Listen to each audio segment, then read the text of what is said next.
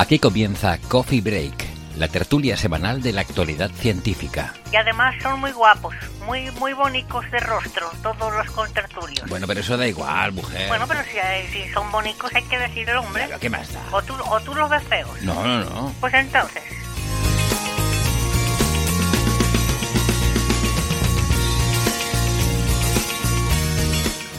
Saludos, criaturas complejas y ensambladas de la galaxia. Aquí, el que guapo de verdad es el Ortega, qué crack. Sean todas bienvenidas a nuestra tertulia de cada semana sobre la actualidad de la ciencia. Les habla Héctor Socas y están ustedes en compañía de Coffee Break, Señal y Ruido. Así que no toquen nada, ¿para qué van a cambiar? Quédense ahí donde están. Porque hoy hablaremos del descubrimiento de un nuevo dinosaurio, uno muy muy grande.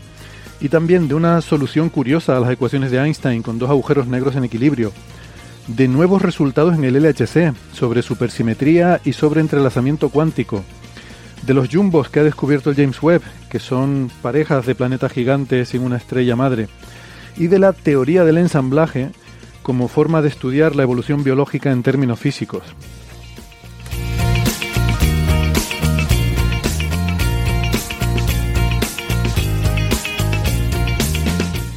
Ese es un poco el, el, índice de contenidos que tenemos para hoy. Ya saben que eh, todas las referencias sobre estos temas que vamos a tratar, todos los papers, toda la documentación, la pueden encontrar en nuestra página web que es señalirruido.com. En esa página están todos los episodios de este programa, eh, remontándose hasta el año 2015 de las primeras emisiones. Tienen también toda la información sobre cómo encontrarnos en redes sociales para que puedan eh, seguirnos, para que puedan interactuar con nosotros, con el resto de oyentes, dejarnos sus comentarios, sus sugerencias, preguntas, críticas, todo eso lo pueden hacer ahí en redes sociales, la dirección de contacto también, si desean eh, escribirnos un correo y también la forma de, apoyarnos, si así lo desean, tanto en Patreon como directamente en PayPal. Eh, bueno, vamos a empezar ya directamente con la tertulia. Hoy me acompaña Sara Robisco, ingeniera informática, eh, eh, ¿cómo se llama? Científica de datos, creo que también se dice así, ¿no? ¿Qué tal, Sí, Sara? sí, ¿Cómo sí. estás? Hola a todos, la verdad es que con ganas de pasar un rato con vosotros. Genial, nosotros también de, de estar contigo. Sara es arroba SaraRC83 en Twitter. Y en Málaga tenemos a Francis Villatoro. Hola Francis, ¿qué tal? Pues muy bien, aquí estamos en Málaga, un día soleado, cielo muy azul, no mucha temperatura, no sé, ponle 24 grados, 23 grados, algo así hará. Así que se está muy agradable en la calle. Yo acabo de venir de, comer en una terraza y estábamos, aparte de con buena compañía, eh, eh, pues enhorabuena a las pilares, porque estábamos eh, celebrando el santo de una pilar. Y, y nada, un día espléndido para estar en la calle disfrutando de, de Málaga. Mm. Bueno, no estarás en la calle ya, pero en buena compañía sigue. Eso ya. Yo sigo, sigo en buena compañía, muy buena compañía. Bueno, Francis es físico informático, doctor en matemáticas, profesor en la Universidad de Málaga, es arroba emulenews en Twitter. Yo soy arroba hsocasnavarro, en, bueno, en Twitter, en X, que se llama ahora, ¿no? Yo seguiré siendo Twitter porque me cuesta mucho lo de la X. Eh, bien, vamos a, vamos a ir empezando. Tenemos muchos temas hoy, así que vamos a ver hasta dónde llegamos. Eh, lo primero, les recuerdo que, aunque ya se cerró la votación para los premios de Spot, vamos a ver cómo queda eso, todavía sigue abierta la votación de los premios de Evox. Y ustedes dirán, pero voy a tener que votar otra vez. Bueno, pues haberme hecho caso cuando les dije que votaran a los dos juntos, les dije, ahora que ya que están, se ponen, pinchan en un enlace, votan uno, pinchan en el otro, le dan al otro. Si no lo hicieron, pues sí, ahora les va a tocar votar al otro, a los premios de Evox en la categoría de ciencia. Los de Evox sí son por categorías. Ahí nos podrán encontrar en la categoría de, creo que es ciencia y cultura, creo que se llama. Que para mí es redundante porque es lo mismo, ciencia, cultura es la misma cosa.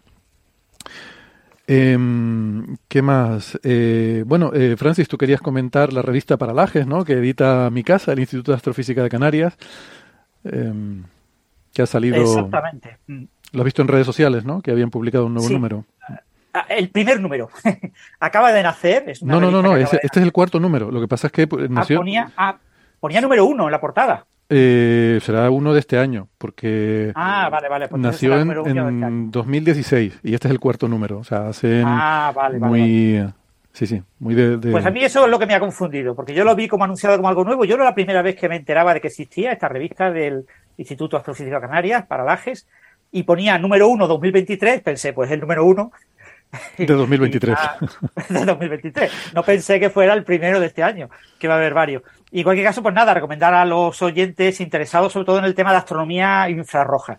Es un monográfico, habla de diferentes instrumentos, diferentes telescopios terrestres, de diferentes telescopios espaciales y hay eh, muchísimos colaboradores, muchos de ellos con aportaciones relativamente muy breves.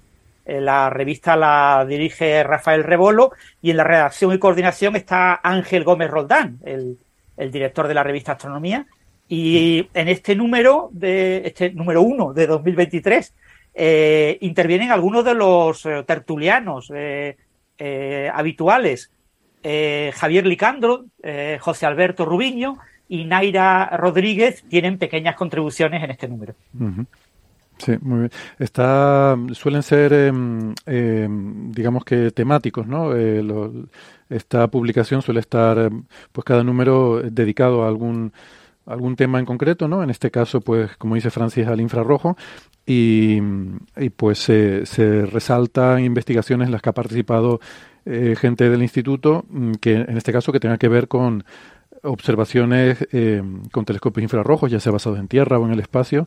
Y, y bueno, ese es un poco el, eh, el- el- la temática común a todos los eh, todos los artículos que aparecen en la revista, ¿no? Está disponible tanto en papel, pero para eso creo que habría que ir al instituto para recogerlo porque no lo van a encontrar en kioscos, pero también está disponible en PDF, o sea que pondremos ahí la referencia por si alguien si alguien lo quiere consultar, ¿vale? Y bueno, nada, yo había quedado en hacer una breve actualización de cómo va lo del Planeta 9. Les cuento muy rápidamente porque, eh, como digo, íbamos con un poquito de prisa y, y porque todavía no lo hemos encontrado. Si no, evidentemente tendríamos un monográfico sobre el tema, pero no es el caso. Eh, en mi canal de YouTube eh, he ido en los episodios 2 y 3, he estado hablando del tema y mostrando imágenes y enseñando cómo, eh, cómo se trabaja con los datos y tal, porque claro, en YouTube eh, se puede compartir la pantalla, presentar imágenes y, hablar sobre las imágenes. Eh, es curioso que este programa Coffee Break es un podcast, hay mucha gente que lo quiere ver en YouTube y nos pide que les pongamos el vídeo. Y, y, y entonces eh, mi canal de YouTube, que yo lo hice precisamente para poder aprovechar las ventajas del vídeo y poder mostrar imágenes y cosas, pues la gente me pide que lo ponga en formato podcast. Digo, pero ¿esto qué es? No. bueno, lo pongo, pero claro, eh, en fin, se van a perder las imágenes que, que se muestran, ¿no? Eh, nada, el, el tema, el asunto es que, como les decía, teníamos observaciones que tienen muy buena pinta, parecen muy buenas, pero no hemos tenido tiempo a hacer un análisis detallado, lo que hemos ido a lo rápido. Eh, ¿Por qué? Porque si resulta que está ahí y vas a lo rápido y, es, mmm, digamos, fácil de ver y lo encuentras, pues ya está, no tienes que hacer nada más. Entonces, eso, ese a lo rápido, de momento no ha producido resultados. Eh, tenemos un programa, esto lo conté un poco en el canal de YouTube, eh, 18 millones de kilómetros se llama. Eh, hay un, programa que, que, por cierto, gente me ha preguntado, eh, el, programa en sí lo hemos hecho nosotros, pero está basado en las coordenadas que nos da el observatorio. El observatorio nos da las coordenadas de más de 2 millones de fuentes en estas imágenes y nosotros lo que hacemos es un programa que intenta detectar alguna fuente que se haya movido de una noche a la siguiente y que se haya movido exactamente en la cantidad predicha por los cálculos que hemos hecho de paralaje. Entonces, ese cálculo lo hemos hecho nosotros y el programa que busca ese movimiento eh, pues es nuestro, un programita en Python que, eh, bueno, por cierto, lo, pondré por ahí por si alguien tiene interés en verlo, aunque no, no está muy bonito, pero, pero bueno. Eh, y estuve contando en el canal de YouTube por qué no es tan fácil como decir, bueno, voy a buscar esto, aparece, lo encuentro y, y bueno, no, hay muchos artefactos espúreos que hacen que te confundas o que el programa se confunda y encuentre cosas que no son. Por ejemplo, los rayos cósmicos, eh, esto es muy, parece sorprendente, pero puede ocurrir que un día, una noche, haya una imagen con un rayo cósmico y en la noche siguiente de la puñetera casualidad que haya otro rayo cósmico que haya caído justo donde uno esperaría que si ese primer rayo cósmico hubiera sido el planeta 9, pues eh, donde estaría en la segunda noche si se hubiera movido. ¿Por qué? Bueno, no es que sea una casualidad milagrosa, sino que donde tantos rayos cósmicos hay, porque este campo es enorme, ya les digo son más de 20 grados por 8 y pico, y 3 minutos de integración, al final hay un montón de rayos cósmicos que han caído, y pues simplemente por estadística, de vez en cuando pasa que hay una coincidencia desafortunada, ¿no? Hay problemas con, eh, pues que a veces por fluctuaciones en las condiciones de observación, una estrella que está muy, muy al límite, que apenas está por encima del límite de detección una noche, la siguiente noche ya cae por debajo del límite de, de detección y parece haber desaparecido. Y lo mismo, puede haber otra que parece que, parece que haya aparecido. Y todo ese tipo de cosas confunden al programa, ¿no? Entonces, eso hace que nos encontrara 155 candidatos. Esos 155 candidatos, luego tuvimos que ir y mirarlos a ojo, uno por uno, para ir viendo si alguno era potencialmente interesante. después de revisarlos todos a ojo, hemos considerado, por lo menos en esa primera inspección, que ninguno de ellos nos convencía como un candidato realmente em, eh, que, nos no sé que, que, nos hiciera pensar que pudiera ser eh, realmente el planeta 9 y que mereciera un estudio más detallado. Así que, bueno, pues ahora vamos a, digamos, activar la siguiente fase del proceso, que es decir, bueno, vamos ahora despacio a hacer las cosas con detalle. ¿Y qué implica hacer las cosas con detalle? Pues eh, mirar en detalle las observaciones, hacer los estudios estadísticos de cuánto es realmente la, la calidad de las observaciones, que bueno, digamos que en una primera inspección visual tenían buena pinta, pero cuantificar todo eso, hacer estadística, em, intentar Em, mejorar los criterios, ver si esos criterios de búsqueda son los adecuados, si quizás hay que ampliar un poco, ¿eh? si, si a lo mejor las incertidumbres son mayores de lo que pensábamos, todo eso vamos a tener ahora que irlo mirando en más detalle. Una parte tiene que ver con las observaciones en sí, el caracterizar bien las observaciones, saber hasta qué magnitud podemos llegar. Hemos visto en algunas imágenes que podemos llegar a magnitud 23 y 21 y medio. Eh, probablemente podamos llegar a 22, pero queremos saber si eso es en todas las imágenes o solo en algunas. Todo eso hay que hacerlo eh, con un poquito de, mm, digamos, despacio, ¿no? Con un poco de cuidado. Em, para ver si en todas las imágenes podemos llegar al, a cubrir el rango que teníamos previsto o, no. Entonces esa es la fase en la que vamos a, entrar ahora. O sea que el primer vistazo así de decir, a ver si está, a ver si está, bueno, ese ha salido que no. Ya les iré contando más detalles. Eh, perdón que me he alargado con esto más de lo que esperaba. Ah, y por cierto, hay mucha gente que está eh, comentando por ahí en redes sociales y tal, muy sorprendida con el paper este que ha salido sobre Mond y el planeta 9. Em, en fin, tranquilidad, ya lo habíamos visto, este salió en, el archive en abril. Em, a mí no me parece particularmente relevante, hemos hablado de Mond muchas veces en, este programa y eh, yo creo que ninguno nos convence Mond como una explicación de, de nada, ¿no? Pero bueno, este, este paper yo sí que me lo leí en su momento, es de dos investigadores eh, ¿Cómo se llaman? Tengo por aquí los nombres. Catherine. Eh, Jones Smith. Sí. Hay, hay una cosa, hay, hay, una anécdota sobre esto. Bueno, Catherine Jones Smith y, ¿cómo se llama el otro? Harch Matur. Eh, resulta que hay, dos versiones en el, el, archive, ¿no? Es habitual que se vayan poniendo versiones de un, de un paper. Lo que no es habitual es que uno de los cambios de una versión a la siguiente sea el nombre de, de un autor. En este caso, la primera autora pasa a llamarse Catherine John Smith en la primera versión y llamarse Catherine Brown en la siguiente, ¿no? Porque bueno, se habrá, se habrá cambiado el apellido. Han pasado cosas ahí. Habrán pasado cosas y se habrá cambiado el apellido. Está bien. Eh, que, es curioso porque tener un apellido con un guion en la cultura anglosajona suele indicar también un cambio, ¿no? De que tenías tu apellido, digamos, de nacimiento y luego, pues, al contraer matrimonio, suelen adoptar el otro apellido y, y a veces lo ponen con un guion. Entonces, bueno, como que ahí ha habido aquí, como dice Sara, han pasado cosas. Pero bueno, que nada, lo, importante. Mm, este artículo, eh, a ver, no hay que confundirnos. Lo que hace es que coge los eh, transneptunianos estos mm, muy alejados como, como Sedna, de hecho se centra en la familia de los etnoides, que son los que se han utilizado como, em, como indicio de la posible existencia de un planeta 9. Em, se queda en particular solo con la familia de los etnoides, pero hay hay otros objetos que también apuntan a la existencia de este planeta 9, pero em, si cogemos estos, em, vemos que sus órbitas no están distribuidas así eh, de forma aleatoria, ¿no? sino que eh, parece que están como, bueno, que tienen algunas peculiaridades, están alineadas, tienen un agrupamiento en espacio de fases, hay una serie de características que, parecen un poco sorprendentes, y es lo que, eh, por lo que se ha propuesto que puede haber un planeta 9 ellos lo que dicen es que no, que es un efecto de Mond porque las órbitas de esos eh, objetos están como alargadas hacia el centro galáctico. Y entonces presentan un cálculo estadístico según la cual la probabilidad de que eso sea por azar es pequeñísima. Y eso mucha gente lo ha interpretado como que eso que la probabilidad de que eso sea producido por Mond es del 99,999%. No, no es eso. Lo que quiere decir es que hay una probabilidad del 99,999% de que esos objetos no estén orientados al azar. Pero eso ya lo sabíamos ya sabemos que no están orientados al azar. ¿Eh? La duda es, ¿es real o es un sesgo de observaciones? Hay gente que dice que no es real, que es un sesgo.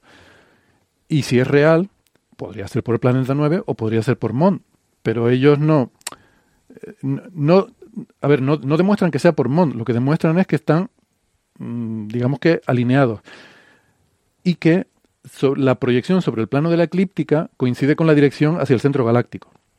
Entonces, esto es una cosa que a mí me escama mucho. Bueno, lo primero es eso. La probabilidad es el 99,99%. Se refiere simplemente a que hay un eh, alineamiento. ¿Vale? Pero ese alineamiento podría ser por el planeta 9. O sea, que nadie piense que eso es un 99,99% de apoyo a MOND. MOND sigue siendo una teoría que, bueno, por lo que eh, sabemos de cosmología y de estructura a gran escala, eh, está bastante refutada. O sea, prácticamente está completamente refutada. Pero bueno, eh, pues bueno, hay gente que la aplica a este tipo de cosas. Y, por cierto, esto, un detallito. a ver, usan MON cuasilineal, que es una de las muchas versiones de MON que presentó el padre de MON, que es Milgrom. Esta la presentó en el año 2010. Es decir, no eh, usan MON, ni ninguna de las cinco o seis variantes que hay entre MON y MON cuasilineal. Usan MON cuasilineal. Y es muy importante el detalle, porque ellos no lo verifican, pero es posible que con la MOD original sus resultados no se repliquen. Ya, sí, esa es otra, efectivamente. Yo hay un par de cosas en ese paper además que quiero echarle un ojo, porque me da, de hecho, estaba pensando incluso si, primero, comprobar los resultados y esa orientación hacia el centro galáctico porque estos dos autores, eh, para empezar, no son expertos en este tipo de observaciones, son físicos teóricos, que no pasa nada, saben que, está bien, que a mí me gusta que gente de diferentes campos explore otras cosas porque así se enriquece mucho la ciencia, pero eh, quiere decir que los cálculos hay que revisarlos. ¿no? Y segundo, ellos solo se quedan con la proyección sobre la eclíptica, es decir, a ver cómo, a ver cómo lo explico si estos objetos están básicamente en torno a la eclíptica. La eclíptica es el plano del sistema solar, donde están los planetas. Y lo que dicen es que de alguna forma el centro galáctico tira de estos objetos para alinearlos en la dirección al centro galáctico, pero en la proyección de la eclíptica. Uno esperaría, yo no sé, no soy experto en MOND, pero así intuitivamente, esperaría que el potencial gravitatorio anómalo que genera MOND tirara hacia el centro galáctico, no solo en la dirección de la eclíptica, sino en tres dimensiones y que los sacara, al igual que los alarga hacia el centro galáctico, también los sacara de la eclíptica en la dirección hacia el centro galáctico. Ellos no discuten nada de esto en ningún momento en el paper. Entonces, bueno, me gustaría ver si, si esa... Em, bueno, si, si, existe ese efecto, si Simón lo predeciría, si... Bueno, que no sé, que me da que es agarrarse un poco algo de paraidolia, ¿no? Pero, en fin, que no, no, no me parece que haya que hacerle mucho caso a, esto de momento, ¿no? Porque ya digo que Mond es una teoría que, bueno, no sé, se le sigue dando muchas vueltas porque las galaxias rotan, dan vueltas y, se dedican a ver pues si cuadra con la rotación galáctica y tal, pero bueno, eh, no sé, en fin, es una, bueno, es una explicación alternativa que, está ahí y, bien, pero primero habrá que ver si Mond realmente eh, predice algo, ¿no? Eh, o sea, pero algo, sí, sí funciona. En fin, mm, perdón que me he extendido con esto más de lo que pretendía. Eh, vamos ahora con eh, un tema eh, muy interesante que es lo de un nuevo dinosaurio. que si me permite, ah, un pequeñito detalle antes. el día 11, es decir, ayer, 11 de octubre, hubo la rueda de prensa de la NASA para explicar qué se había obtenido de las muestras de, del asteroide Bennu gracias a Osiris Rex. Ah, sí, cierto, cierto. Eh, lo importante, no han abierto el contenedor, no han visto lo que hay dentro. Lo que pasa es que el contenedor en el borde contenía un poquito de restos. Entonces han mm. analizado los ah. restillos que encuentran en la apertura, aún no abierto, eh, no abierto del, contenedor. Y esos restillos los han analizado en plan cutre, o sea, en plan rápido y para salir del paso y contar algo en la, en la rueda de prensa de la NASA. Y básicamente lo que observan es que encuentran carbono y encuentran agua, pero es que en estos asteroides todo el mundo sabe que están hechos de carbono y de agua. Lo que pasa es que dicen que encuentran un poquito más de carbono de lo que se ha encontrado hasta ahora en todos los demás eh, medidas de este tipo de asteroides. Con lo que encuentran como un 4,7% de carbono, que eh, es un poquito más de la cuenta. Por supuesto, el agua está en materiales hidratados, etcétera, son como arcillas, y por lo tanto, mm, en principio, lo que sabemos es que no sabemos nada, ¿vale? Prácticamente no hay nada nuevo. Es una rueda de prensa de relleno y habrá que esperar a que analicen en detalle el contenido. No se sabe ni qué cantidad de contenido hay dentro del bote, porque todavía no lo han abierto. Mm. El, recipiente se llama TAGSAM, T-A-G-S-A-M, y bueno, cuando lo abran y haya alguna publicación, pues lo volveremos a contar. Hasta entonces, que sepan que lo único que ha habido es un latigazo a los medios de la NASA diciendo aquí estamos eh, y poco más. Un abrir boca. Exactamente. Sí, porque además debemos tener en cuenta que al no haberse abierto, porque el, compartimento donde están está sellado, eh, libre de contaminación y tal, pero esa parte de fuera que han analizado puede haberse contaminado, puede haber pasado mil cosas, puede haberse transformado por las altas temperaturas. Entonces mm, debemos ser muy cautelosos ante estas noticias. Eh, muy bien. Eh, más detalles en el blog de Daniel Marín, ¿verdad? Que creo que. Exactamente. Daniel Marín ha escrito una entrada que, ya digo, como no hay nada que contar, por lo que ha puesto son las fotos que han puesto en la, en la presentación de la NASA y poco más. Ya ha contado sus cositas genéricas que. Eh, porque es que no hay nada, la verdad, es que no han dicho nada. Es sorprendente. Bueno, y, y hay un pequeño detalle, una pequeñísima anécdota. Sabéis que había un compromiso de la NASA de darle una parte de estas muestras a JAXA, a la agencia japonesa, en reciprocidad por lo que recibieron. Pues resulta que se ha comentado en la rueda de prensa que, bueno, mm, lo mejor es reservar una parte de las muestras para análisis futuro, para que investigadores que todavía no han nacido, con tecnologías que todavía no existen, analicen esa parte. Entonces, fijaros lo que, lo que está diciendo la NASA. Eh, hemos obtenido unos 250 gramos. ¿Darle 125 gramos a la Ajaxa? No, no, no, no, ni que se les ocurra. Le vamos a dar 2 o 3 gramos. ¿Cómo lo justificamos? Pues hemos reservado el 80 o el 90% de lo que hemos obtenido para futuras investigaciones. Hemos analizado solo, pues yo qué sé, 10 gramos. Y entonces le damos 5 gramitos y eh, quedamos perfectos porque le damos justo lo que vamos a analizar y el resto lo guardamos y nos lo quedamos. Eso seguramente es lo que hay detrás de, de ese comentario de la NASA. Mm, como es un comentario en rueda de prensa, no se sabe si lo harán o no lo harán, pero me temo que los de JAXA van a recibir muy poquita cantidad de la muestra. Bueno, algo tendrán que recibir porque era el acuerdo, ¿no? Pero sí. Mm. Sí, pero aún así, reservar mm, para el futuro, para cuando tengamos mejores tecnologías para analizar esto, sí que es buena idea. De hecho, en. Eh, bueno, lo, vamos a ver ahora, en paleontología se hace. Bueno, eh, pero bueno, también en el futuro habrá mejor tecnología para ir otra vez a Venus y coger otro trozo de muestra, digo yo. Pero bueno, en fin, está bien. Em, nada, eso, paleontología, decía Sara, porque vamos a hablar de eso, el descubrimiento de un gran dinosaurio que se ha descubierto y además se ha descubierto en España, por lo tanto tiene un nombre que es muy mm, muy alegórico, muy español, ¿no? El, el garimba titán, ¿no? El, titán de las garimbas, de la cerveza. Era, mm, que, me parece perfecto. ¿No, Sara? Garumbatitán es Garumbatitán morayensis y el nombre de Garumbatitán, ¿de dónde viene? dices, pero bueno, esto de Garumbatitán, porque además da para mucho, mucho chiste, o sea, puedes hacer miles de combinaciones.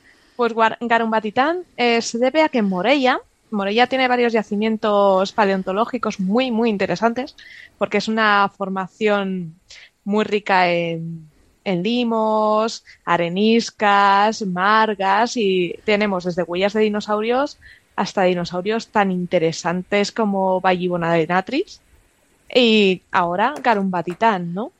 Si me permite, Sara, aclarar a los oyentes que eh, Morella, que todo el mundo sabe dónde está, está en la provincia de Castellón, que está en la comunidad autónoma de Valencia, digamos al este de España. Lo digo para los que no lo sepan.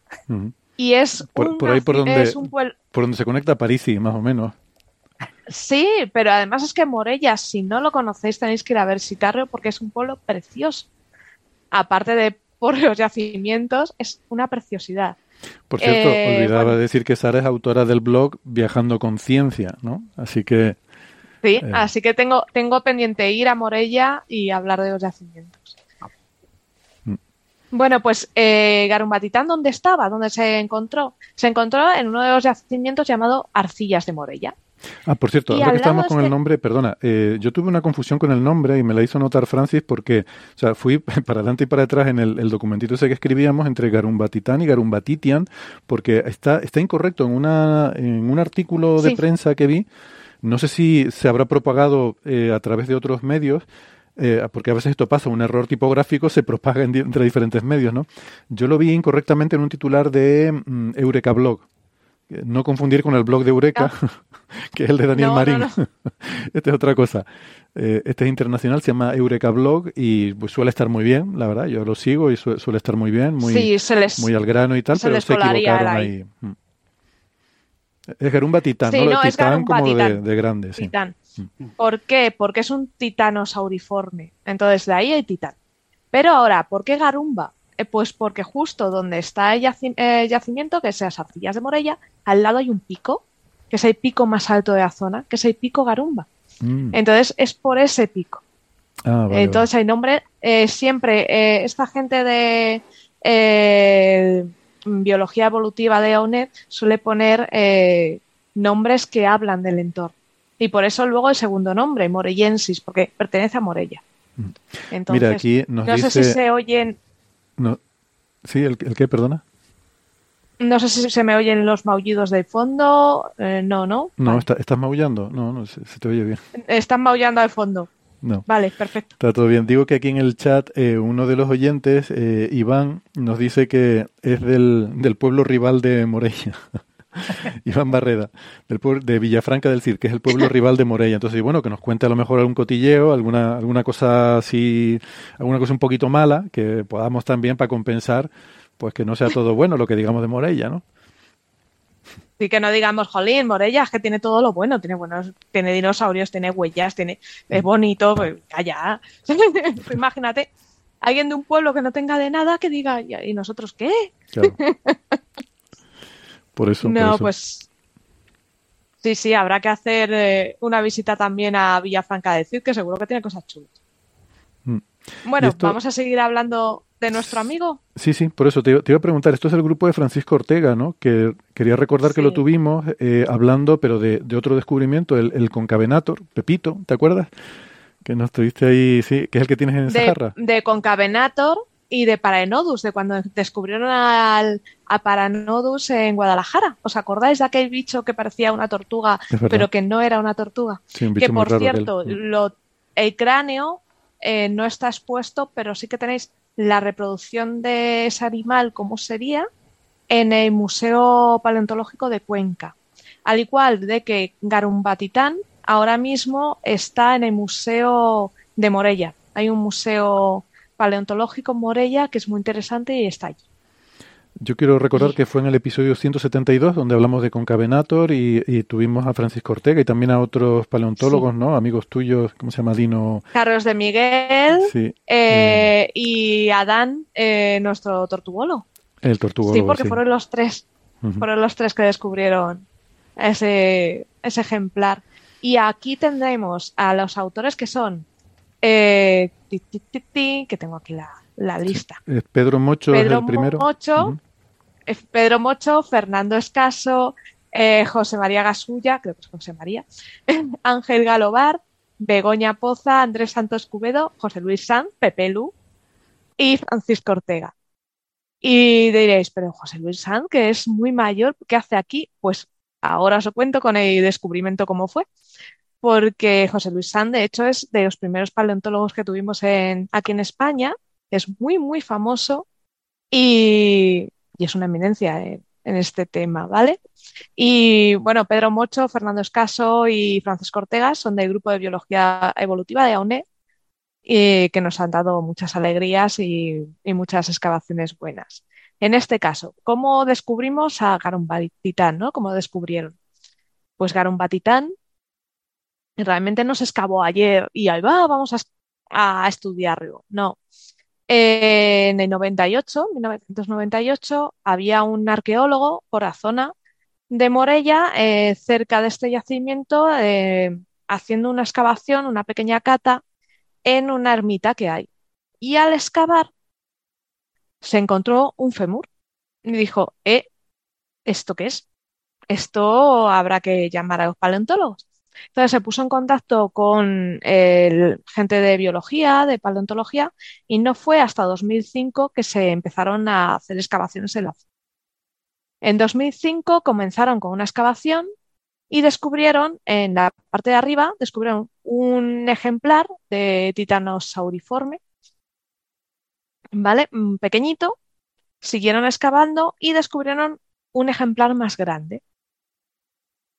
Los fueron extrayendo. Esto fue en 2005. La excavación paró y fue cuando se retomó en 2008, cuando continuaron hacia el oeste y hacia el este. Porque, claro, los restos que habían encontrado de pequeñito no, pero de grande parecía que se extendían. Entonces, ¿cuál fue la sorpresa cuando empezaron a excavar y vieron que se extendía mucho? ¿Por qué? Porque Batitán mide la friolera de... Eh, es un dinosaurio que puede alcanzar unos 25 metros de longitud y unos 11 de altura. O sea, imaginaos lo grande que puede llegar a ser un, animal de estos, ¿no? Eh, bueno, pues el, estoy buscando el árbol tafonómico. Bueno, ya lo tengo.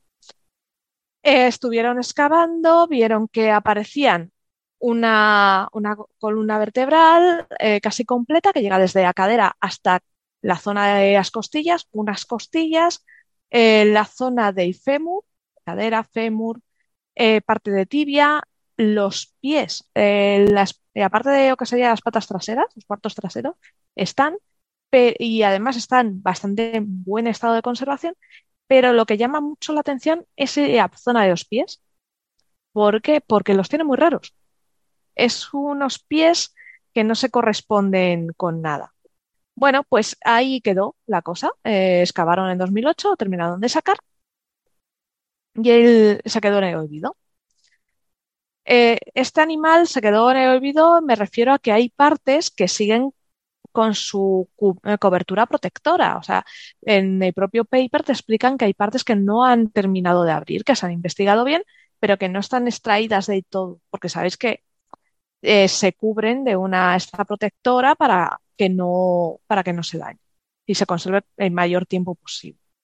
Bueno, pues el equipo de, de Pedro Mocho y compañía, pues empezaron a hacer una investigación, vamos a retomar este animal, que parece interesante. Entonces, con la tecnología de hoy y con lo que hoy sabemos, que tenemos que pensar que han pasado muchos años y conocemos mejor la zona, se han encontrado más ejemplares.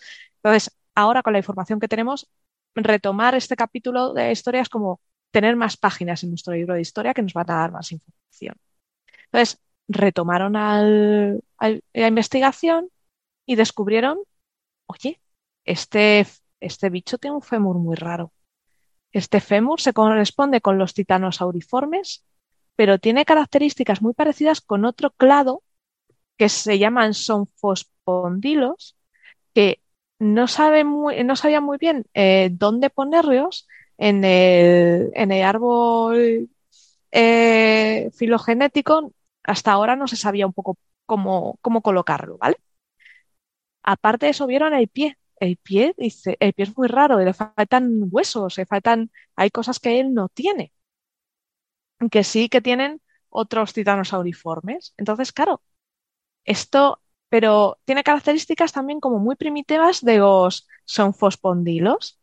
Entonces, ¿qué pasa? Que gracias a esta investigación, esas piezas del puzzle eh, de árbol finogenético que nos faltaban para colocar las piezas bien, mm, pues ya las tenemos. Entonces, ¿cómo quedaría?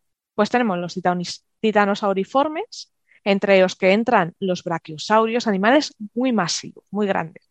Masivos no, porque realmente eh, estos animales eran eh, más bien ligeretes, ¿vale? Porque imagínate esos animales tan, pues tenían huesos muy neumáticos, con mucha aire dentro, o sea, para, porque si no se hundirían. ¿Vale? Entonces, eh, debemos pensar en eso, eh, de gran tamaño, mucho tamaño. Los, eh, dentro de los titanosauriformes hay dos ramas. Una de ellas es los tonfosfondilos, entre los que empiezan, se dividen en Dongbei titán, y luego otra ramita de la cual sale este animal que es Garumbatitán morellensis, que es del Cretácico temprano y que ya eh, digamos que es anterior a otras especies que vienen detrás, como ya serían Eitastavinsaurios, y que también es español, etcétera. O sea, digamos que ya nos ha colocado esa parte de árbol. Fijaos qué maravilla, ¿no? Entonces, la verdad es que ha sido un descubrimiento muy bueno porque nos abre, nos abre esto.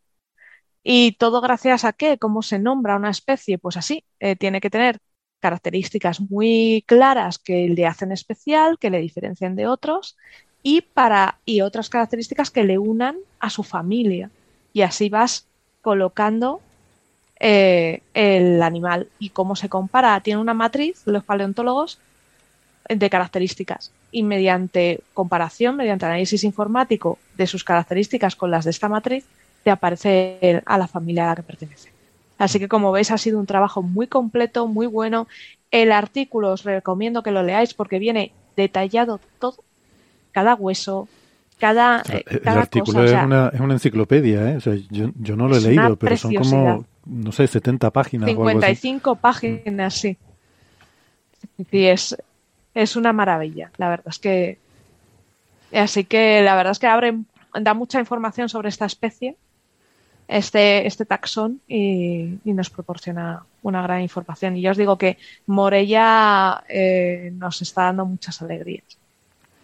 Una, una pregunta, a lo mejor, no sé, ingenua, ¿no? Un poco tonta de alguien que no tiene ni idea de estas cosas. Cuenta. Cuando ves eh, por ahí las reconstrucciones que se hacen de el aspecto que debería tener, que siempre hay que tomarlas con cautela, porque evidentemente tenemos ahí unos poquitos huesos y bueno, de ahí extrapolamos un poco a, hacernos una idea de cómo podría ser este bicho, ¿no? Pero bueno, básicamente por su, simplemente por sus rasgos principales, ¿no? Su- sus componentes principales. Eh, se, se da un aire a las reconstrucciones que tenemos también de, de uno de los bichos de estos más grandes que, que se conocen, que es el, el argentinosaurio, por ejemplo, ¿no? Que es también un, Sí, eh, un- uno de estos animales titánicos. Yo no sé si tienen algún parentesco o son cosas que, o es casual, digamos, que, esa, que ese parecido que apreciamos igual es totalmente, eh, yo qué sé, que, Es que- que yo creo que también es un, es que es un titanosaurio también. Es que debemos pensar que como, a ver, esto era eh, si la Tierra no estaba entonces como ahora, tenemos- ¿no? O sea que, Claro, entonces Europa y Estados Unidos compartían especies. El, entonces eh, sí que puede ser Mm. eh, también eh, América, Europa, todas esas especies sí que comparten. Tenemos clados compartidos, sí. Y la reconstrucción es muy curiosa porque, ¿sabes cómo se hace? Es muy rollo C6. Eh, cuando tenemos huesos, aparte en los huesos tenemos también eh, las cicatrices que deja las uniones con tendones, músculos y depende de la profundidad, tú sabes cuánta chicha habría ahí. Entonces, los biólogos van rellenando con, con carne, con músculo eh, de forma virtual, dependiendo de esas incisiones en los huesos, comparando con animales que tenemos actualmente que se han estudiado y cómo sabemos que se forman los músculos y que se forma todo en un animal actual, ¿no? Entonces, se va generando, se va estudiando mucho y poquito a poco vas rellenando esa capa de carne. Y en cuanto a la piel y colores, en este caso, no parece que haya restos, así que sí que se toman animales más cercanos eh, en el árbol evolutivo, digo, bueno, árbol filogenético, perdón, se toman eh, animales mucho más cercanos y se comparan, pues colores, piel. Suele ser, eh, los colores se ponen de una forma, se suelen poner. Sabemos que los animales que vivían en un entorno tienen unos colores, los animales que viven en otro entorno tienen otros. Entonces, nada se hace al azar. ¿Por qué se- aparecen en algunas reconstrucciones algunos animales que llevan colores vivos o que sabemos? Porque en algunos casos, en algunas excavaciones sí que se han conservado las, eh, digamos, la parte, eh, ha fosilizado esas células pigmentarias y esa composición química sí que nos da el color que, que tenía el animal. Entonces sí que se sabe que algunos animales se conoce hasta el color. Es brutal, o sea, es, eh, se analiza todo. Por eso cuando no retiran los huesos y ya está, cuando retiran, retiran el trozo de tierra porque da mucha información. Tanto el hueso como la capa donde cayó, porque tienes estudios de cómo era el entorno, eh, cómo era el animal, eh, cómo vivía el animal, cómo era el clima, cómo era todo. Y ya en base a eso ya puedes reconstruir. Ah, no sé, a mí me llamó poderosamente la atención. Bueno, no sé si Francis tiene algún Bueno, de hecho, preguntan, hablan aquí, dice, cuando se encuentra un solo ejemplar, ¿no? Como de fácil es. Es que en este caso eh, he mentido. Carumbatitán no es un ejemplar solo, ¿vale? Porque una vez en el, el ejemplar pequeñito de arriba, se comparó y se vio que era también de la misma especie, eh, comparten todas las características, pero es que a la hora de coger todos esos huesos del animal más grande, empezaron a clasificarlos, a compararlos y vieron que había que eran dos. Entonces eh, tenemos tres ejemplares, eh, que es uno muy grande y dos pequeños que deben ser juveniles. Entonces ya sabemos, fijaos la información, ya sabemos cómo eran de pequeñitos los preadultos y cómo era el, adulto. Entonces ya puedes comparar y puedes hacer más, más cositas. Una familia allí de, de grumbatitanes. Em, eh, no fallecieron, bueno, los que están mezclados pudieron fallecer a la vez, pero el de arriba falleció un poquito más adelante, más adelante en el tiempo. Murió mientras iba a ponerle flores a los pequeños en el cementerio. Puede ser, sí de tristeza. mi familia! Sí, murió de tristeza allí. Fíjate qué rápido hacemos una historia ya de cualquier. Oye. Sí, sí. Bueno, eh, hablando de historia, de por qué aparecen y por qué de arriba está tan fragmentado, la zona esa de Morella, ese yacimiento se corresponde a lo que era anteriormente un delta. Entonces, eh, sí que se ha encontrado, este ejemplar está muy entero y eso es muy raro, porque aparecen como muy desmembrados lo que se encuentra. ¿Por qué? Porque en un delta lo que viene es lo que arrastra el río y va depositando. Aparte, eh, tienes, estás eh, afectado por mareas que erosionan. Entonces, la verdad es que es complicado ahí encontrar algo tan, tan bien conservado y tan, tan completo como, como este animal.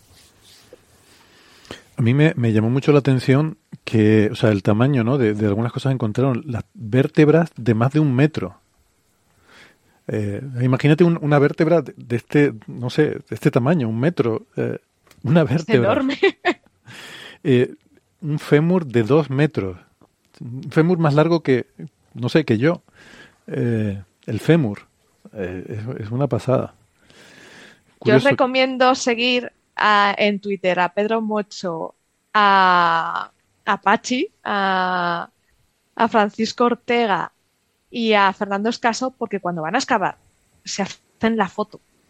Todos los paleontólogos cuando excavan se hacen la foto junto con eh, hueso que, encuentran. Entonces tú lo ves que encuentran un fémur de dos metros y se tumban al lado, se les ve chiquititos. Entonces es muy divertido, sobre todo en verano, que es cuando están excavando berries. Es tremendo. Así que seguidles porque es divertidísimo. Muy bien. Bueno, aprovecho y podemos hilar esto con otro tema que no tiene absolutamente nada que ver, pero que es el de, y, así aprovecho también y pido disculpas por la imagen de la portada, seguramente si la ve un paleontólogo le, dará un patatús. Eh, es lo más parecido que he conseguido arrancarle a Midjourney o a Dali a estos bichos, porque cuando le pides un dinosaurio a estas, eh, estos modelos de texto a imagen, em, te sacan siempre tiranosaurios. cuando hablamos de los sesgos ¿no? y estas cosas, em, claro, aquí supongo que no, nadie ha hecho ningún esfuerzo por intentar corregir sesgos y que te genere dinosaurios de una forma con una diversidad y a todo el mundo le, dan igual los dinosaurios, ¿no? Entonces, todo, todo lo que hay en Internet, todo lo que hay en la, en la literatura, en la bibliografía de, consumo popular y que, y que por tanto está muy extendido en Internet, son imágenes de dinosaurios que son o un tiranosaurio o algo con esa pinta, muy amenazadores, con dientes afilados, con, eh, no sé, más grandes o más pequeños, pero todo siempre con esa pinta, ¿no? Y te das cuenta cuando, en fin, cuando intentas hacer algo un poco diferente, lo que te cuesta que hagan lo que tú les pides en vez de lo que están acostumbrados a ver en Internet. Son muy testarudos estos modelos. Digo, que no, que no, yo quiero algo, mira, algo parecido a un brontosaurio, pero con el cuello más largo. Buah, te saca un tiranosaurio con un cuello largo. no, no. Le pongo específicamente el switch. Sabes que puedes poner en mi journey, por ejemplo, puedes poner menos no algo, ¿no? Menos no tiranosaurio, T-Rex, todo eso, negando todo eso. Nada, da igual. Te saca otro, bicho que no es un tiranosaurio, pero se parece, con unos dientes afilados, con una boca no sé qué. Digo, bueno, bueno. En fin. Eh, pues... Pero es que para cualquier dinosaurio de Morella, porque Vallibonavenatrix también se las trae, porque es un, un espinosaurio con su cresta atrás en la espalda y tú le dices a una inteligencia artificial, y no, me lo va a flipar. Bueno, lo flipamos eh, lo flipamos actualmente porque igual el espinosaurio es un misterio esa vela porque estaba ahí, así que mm. imagínate Que yo, a ver, yo entiendo que algo nuevo no te sepa representar, porque, claro, no le, puedo, no le puedo Pero decir, algo, un brontosaurio. un- Claro, exacto. Yo, yo le digo, hazme un concavenator. Entiendo que no tiene ni puñetería de lo que es un concavenator, pero un brontosaurio, a ver, no es tan difícil. O sea, no es tan difícil, quiero decir que hay muchísimas imágenes, ¿no? O sea, hay, hay tres dinosaurios en, en Internet, que son el tiranosaurio, el brontosaurio y el, y el, y el triceratops, ¿no? Y eso es como... Esas son eh, la- las familias de dinosaurios que hay. Bueno, pues aún así no te lo saca. O sea, siempre te, se va con la preferencia por el T-Rex. Es una cosa curiosísima. Bueno, Las pelis. es que claro, las pelis, las historias, la- las ilustraciones, eh, toda la mm, es, es toda la ¿cómo se llama? imaginería, ¿no? Como- no, no sé cómo se dice en español. La imagery, toda la todo el acervo sí, imaginería, sí. de imagen que tenemos eh, de dinosaurios está muy dominado por el por el tiranosaurio. El rey de Y si internet, te das duda. cuenta, si te das cuenta, todos salen, eh, bueno, en el caso de los titanosaurios, estos animales tan grandes, no, pero en el caso de del resto de los ornitópodos, eh, todos salen sin plumas. Y dices, Mm. hace muchos años que sabemos que eran que tenían plumitas. ¿Todos tenían plumas, Sara, o unos más y otros menos? Eh, por ejemplo, con el tiranosaurio se duda, se duda mucho. No Mm. se sabe a ciencia cierta si había pluma, no. Pero, por ejemplo, con Cavenator sí que se sabe que tenía tres. Tres plumas. Tres protoplumas. ¿Por qué? Porque tiene las incisiones en el hueso. Anda. Claro, entonces al tener las incisiones de la pluma, Mm. tú sabes que están ahí. Entonces, eh, sí que hay animales que se han visto las incisiones en el hueso de ser emplumados y otros que no. Por ejemplo, los el- en lo que se basa el Velociraptor de Parque Jurásico eran emplumaditos, eran muy bonitos. Era un animal, además que se sabe que eran de colores. Eran, eran curiosos. Eran como pollos grandes, ¿no? Sí. Y no tan grandes, no eran precisamente. En Parque Jurásico los han hecho muy grandes, pero eran muy chiquititos. Mm. Esos eran chiquitinos. Sí. De todas formas, os animo a visitar los museos pale- paleontológicos como el, el Muja de Asturias, el, el que tenemos en Cuenca, el Mupa, porque en su jardín tenéis que se puede visitar también. Tenéis eh, reconstrucciones de estos animales para que veáis a escala. O sea, lo vais a ver a escala real y para que os veáis los. Y además suelen ser los animales encontrados en la zona para que veáis un poco cómo son. No sé si en Morella, creo que en Morella los estaban preparando también. No sé si tendrán aún. Bueno, una cosa para animar a Iván, el, el- nuestro amigo de mm, Villafranca del Cid, am, que a lo mejor les molestará a la gente de Morella, es que realmente el, el nombre de este animal no es, mm, eh, o sea, no, no se diría morellensis, no sería Garumbatitán morellensis, sino que en latín esa doble L sería como, se diría como una L, sería morelensis, ¿no? Así que eso ahí queda un poco... que- Morles, ahí queda un poco. un poco tal. O si no, a lo mejor haber puesto Y- una I en vez de la L, ¿no? Y, y- y perdona, eh, Héctor, ¿y cómo se pronuncia Morella en valenciano? Ostras, ni idea. Necesitamos, necesitamos un valenciano, por favor. Alberto, espera. se pronuncia Morela. Pues, pues puede ser, no tengo ni idea. En Valencia, em, no sé si algún oyente que esté en el chat nos puede decir algo. Y si no, bueno, ahora en el descanso llamamos a Alberto y le preguntamos.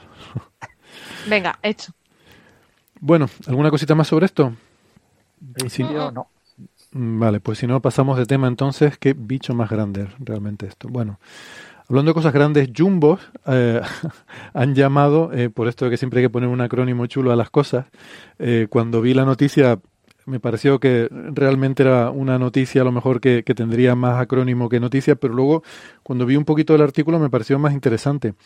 Eh, dos investigadores del centro STEC de la Agencia Espacial Europea eh, han eh, encontrado, bueno, el titular que solemos ver por ahí es que han descubierto planetas gigantes binarios, o sea, han descubierto sistemas binarios con dos planetas gigantes y sin estrella. Lo cual dice tú, bueno, vale, pues está bien. Son Samuel Pearson y Mark eh, no sé, eh, no sé cómo se pronunciará este nombre. Y el, el, título del artículo es Objetos binarios de masa de Júpiter en el cúmulo del trapecio. Y bueno, tiene, realmente va, va, un poquito más allá de simplemente decir hemos encontrado objetos binarios, ¿no? También el título traslada eso, pero yo creo que para, para la astrofísica tiene interés por el tema de la función inicial de masa, ¿no? Lo que han encontrado. Entonces, bueno, eh, hay estos objetos los que llaman jumbo. No sé, Francis, si quieres contar un poco el tema. Sí, bueno, el, eh, primero quizás situar un poco dónde está la, la constelación esta del, la, perdón, la, el cúmulo del trapecio, está en eh, la zona de la nebulosa de Orión, digamos en el cinturón de Orión. Es muy fácil reconocer Orión en el cielo, ¿no? Una especie de trapecio, ¿no? Con Betelgeuse y, y Rigel en los dos extremos, una rojita, otra azulada, y las tres estrellitas en el cinturón centrales. Y en esa región es donde se encuentra eh, esa nebulosa de, de, Orión, que se ve muy bien con un telescopio y con una exposición. Bueno, más está, está, más abajo del cinturón. Sabéis que hay lo, dos. Lo que todo eh, el mundo... Sí, eso, porque hay, hay una, en la zona del cinturón hay una pequeñita y Sí. luego la que se ve, la que todos vemos es eh, las tres del cinturón, la de en medio, bajas, bajas, bajas. A la altura más o menos donde caería la rodilla de Orión, ahí está, Sí, lo que todo el mundo llama la espada. esa puntita. pero- Ah, pero vamos Sal- a ver quién va a llevar la espada entre las piernas. No, no, no, eso no. No, porque te tropezarías. Lo que todo el mundo llama la espada de Orión, vale. Sí, esa es la nebulosa M42, ¿no? Eh, la de Messier es la famosa. Sí. Mm. Bien, pues el, el cúmulo del trapecio, digamos, es como el centro, ¿no? La parte más central, la parte más densa. Eh, esto es una región de formación de estrellas jóvenes y, por supuesto, con formación de sistemas planetarios recientes, formación reciente de, de cuerpos planetarios. Y lo que se ha observado, eh, porque se trataba de estudiar eh, con el James Webb, el- estrellas jóvenes en esa región, ¿no? Y sistemas protoplanetarios. Y lo que se ha observado es algo muy curioso, es que en las imágenes se ven como eh, eh, puntos dobles, como imágenes dobles de objetos de tipo planetario. Y claro, el, análisis más detallado de estos objetos ha observado de que se trata de, objetos eh, con una masa entre 3 y 7 veces la masa de Júpiter, por lo tanto, no son eh, estrellas eh, pues enanas muy pequeñas, ¿no? enanas marrones, no son estrellas, son claramente objetos de tipo planeta gaseoso gigante y están como en parejas. Claro, están en parejas vistos desde la Tierra. ¿Mm? ¿ok? Con lo que alguien puede pensar que puede haber confusión por el tema de que estén proyectados, ¿no? De dos objetos que estén relativamente alejados y aparentan estar eh, en la misma posición. Lo que pasa es que se han encontrado muchos. Y como se han encontrado muchos, se han encontrado unos 540 objetos jupiterinos, eh, eh, objetos de masa menor de 10 veces la masa de Júpiter, y entre esos se han encontrado muchos, unos 40 dobles. Entonces, estadísticamente, estadísticamente es extremadamente improba- improbable por la región del cielo observada que haya habido tantas coincidencias en el, eh, desde el punto de vista de la visión, que nos, haya, que nos parezcan que están muy cerca eh, objetos que en realidad están muy lejos. ¿no? Eso podría haber ocurrido con pocos objetos, cinco objetos de ese orden. Pero hemos encontrado 40 de 540. Entonces, de esos 40, con seguridad, muchos, no sabemos cuántos, pero probablemente más de 35 de ese orden, eh, son de verdad sistemas dobles en los que tenemos eh, dos eh, planetas gaseosos que no tienen estrella, que han sido expulsados de su sistema planetario. es un sistema planetario en, en proceso de nacimiento, muy primitivo, porque son las estrellas que hay allí son estrellas muy jóvenes. Es decir, sabíamos, los modelos teóricos lo dicen, los modelos de formación eh, de sistemas planetarios nos dicen que es habitual que eh, por la propia dinámica multicuerpo de esos objetos que están en formación, que algunos sean expulsados. Igual que hay esas migraciones planetarias, los grandes planetas se acercan o se alejan de su estrella y esos procesos eh, acaban produciendo que ciertos planetas acaben siendo expulsados, tanto planetas interiores pequeños como planetas gaseosos que, a veces están bastante cerca de la estrella. Entonces, lo que no habían predicho ninguno de los modelos teóricos es que también pudiera ocurrir que se expulsaran dos exoplanetas relativamente cercanos y que una vez expulsados ellos quedaran orbitando el uno alrededor del otro y fueran eh, alejándose en esas nubes. ¿no? Y eso es lo que aparentemente se ha encontrado. A esos objetos se le ha eh, acuñado el, término eh, jumbo, eh, jumbo, eh, que viene de, el, este, eh, ¿cómo se llama? El, eh, el elefante con orejas. Eh, no, ese es Dumbo. Ese, es Dumbo. Dumbo. No, ¿Dumbo? no, Jumbo es como algo muy grande, como el avión, ¿no? El avión Jumbo. Jumbo es el, sí, el 747. ah, bueno, como un avión. Bueno, el, las siglas son de Jupiter Mass Binary Object, objetos binarios con masa jupiterina, ¿no? Con masa de Júpiter. Y, ya os digo, se han encontrado unos pocos, de hecho se han encontrado de esos 40 sistemas candidatos a sistema binario, hay dos que son triples. Es decir, se ha llegado a encontrar hasta tres exoplanetas eh, aparentemente formando eh, un pequeño sistema. ¿Es de verdad esto? Es decir, ¿o es proyección? Bueno, pues esa eh, pregunta la, la, dejamos para después de la pausa para la cara B. O sea que dejamos ahí el cliffhanger y eh, si tienen interés, pues eh, síganos escuchando en la cara B. Nosotros ahora eh, aquí vamos a hacer la pausita para el café. Nos despedimos de los oyentes que nos están escuchando por la radio. Y nada, les recordamos como siempre que seguimos la conversación en la cara B, donde vamos a hablar de este y demás temas. Y además tendremos refuerzos. Así que no se lo pierdan. Venga, nos vemos en la cara B. Hasta dentro de un momento. Chao, chao. Chao.